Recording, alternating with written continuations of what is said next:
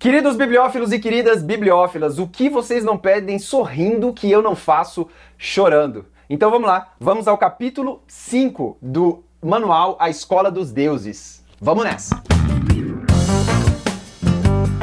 Muito bem, antes de mais nada, eu gostaria de pedir para você se inscrever no canal, pois assim você não perde nenhuma atualização. E o YouTube fala: caraca, esse cara tá gostando desse vídeo. Olha, deve ter mais pessoas que vão gostar desse vídeo também, vou indicar para todo mundo. E também gostaria de dizer que já está disponível para venda o livro Convencer é Preciso, a Estrutura da Persuasão, um livro baseado nos conteúdos aqui do canal. Então, se você gosta de storytelling ou retórica, ou os dois, você vai aproveitar muito, porque ele é um livro extremamente útil para nossas vidas.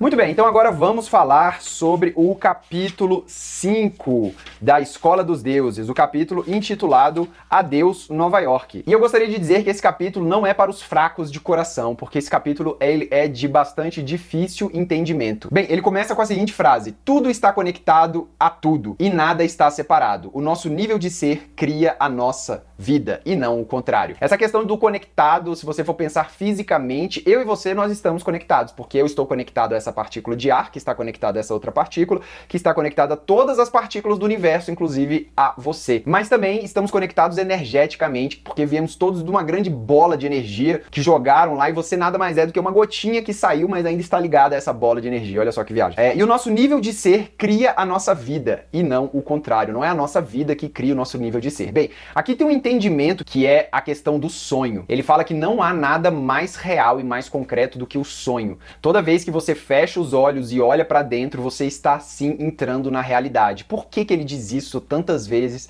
e por que, que isso é tão contraintuitivo de nós entendermos? Porque ele fala que é a nossa consciência que é o grande ouro e tesouro da natureza. É de lá que ela constrói a realidade, porque a consciência ela traz o sonho e o sonho é algo completamente inédito no planeta. E o que mais a evolução quer é concretizar os sonhos, porque ela quer testar isso para ver se é para lá que ela deve ir a evolução, ela tá sempre testando as coisas. E o que ela quer é que você crie algo para que ela possa testar. E quando a gente cria o nosso ser, ela vai dar ferramentas para aquela realidade se desenvolver. Tá, e aí tem uma parte meio controversa aqui nesse capítulo que eu vou pular. E aí ele chega numa parte muito legal, porque Vamos pensar no título, A Escola dos Deuses. O que quer dizer este título, A Escola dos Deuses? A Escola dos Deuses, ele está falando que você é um deus, assim como todos nós somos deuses. E a partir do momento em que nós queremos aprender a desenvolver essas nossas características divinas, nós estamos na escola dos deuses, ou seja, nós estamos aprendendo a ter consciência e a transformar o mundo pelos nossos sonhos, que é o que ele traz aqui o tempo todo. E aí ele fala no livro, é porque esse aqui é um resuminho, mas tem um livro completo que eu tô sem ele aqui mas o, o tem uma frase no, no, na capa que diz assim: a escola dos empreendedores do terceiro milênio. Que você fala, cara, o que, que tem a ver empreendedorismo com isso aqui? E aqui, finalmente, no capítulo 5, ele explica o que é empreendedorismo.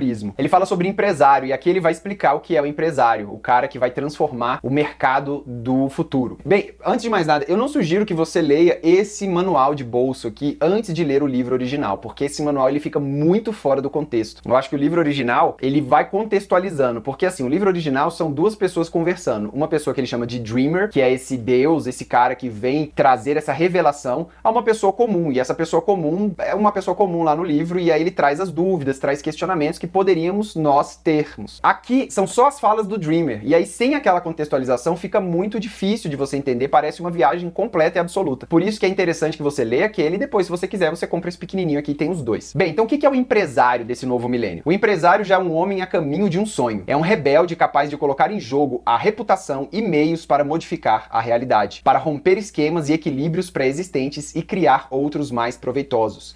Reunir outros seres, assumir a responsabilidade por isso, transmitir-lhes entusiasmo, contagiá-los com o próprio sonho, são atitudes que se pode chamar características do empresário.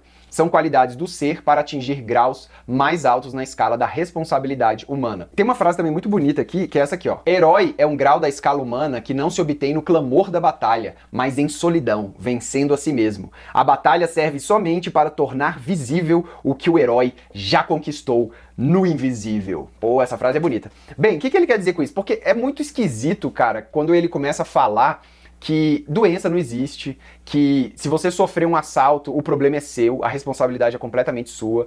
Se você sofrer um revés na sua vida aí, a culpa é sua também. Ele coloca a culpa e a responsabilidade da vida extremamente em cima das suas costas. Tudo o que acontece na sua vida foi você que buscou. E aí isso é muito esquisito, porque você fala, cara, tá, uma criança que nasceu lá e já tem uma doença muito grave, foi ela que buscou aquilo.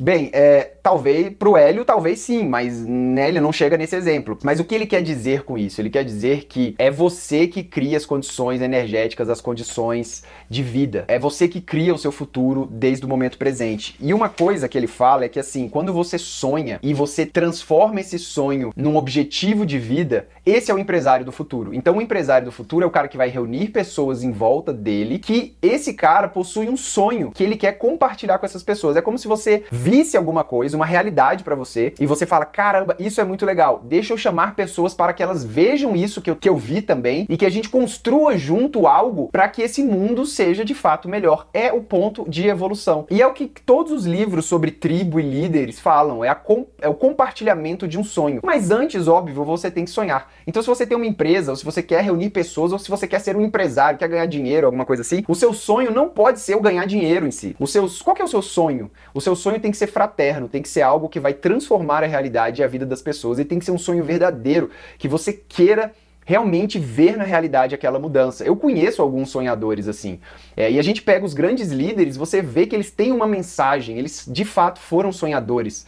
E a gente pode jogar isso em conta. E esse é o empresário do futuro, não é só vender, é compartilhar um sonho, trazer uma ideia do mundo abstrato para esse mundo real. Porque quando você tem essa ideia e essa verdade, o próprio universo começa a dançar em volta de você para fazer aquilo acontecer. E isso é meio difícil de entender no pensamento do Hélio Dana, porque não é algo muito concreto. Então, o que, que a gente pode pensar que de concreto fica aqui como lição? Sonhe. Sonhe, mas no sentido de realizar.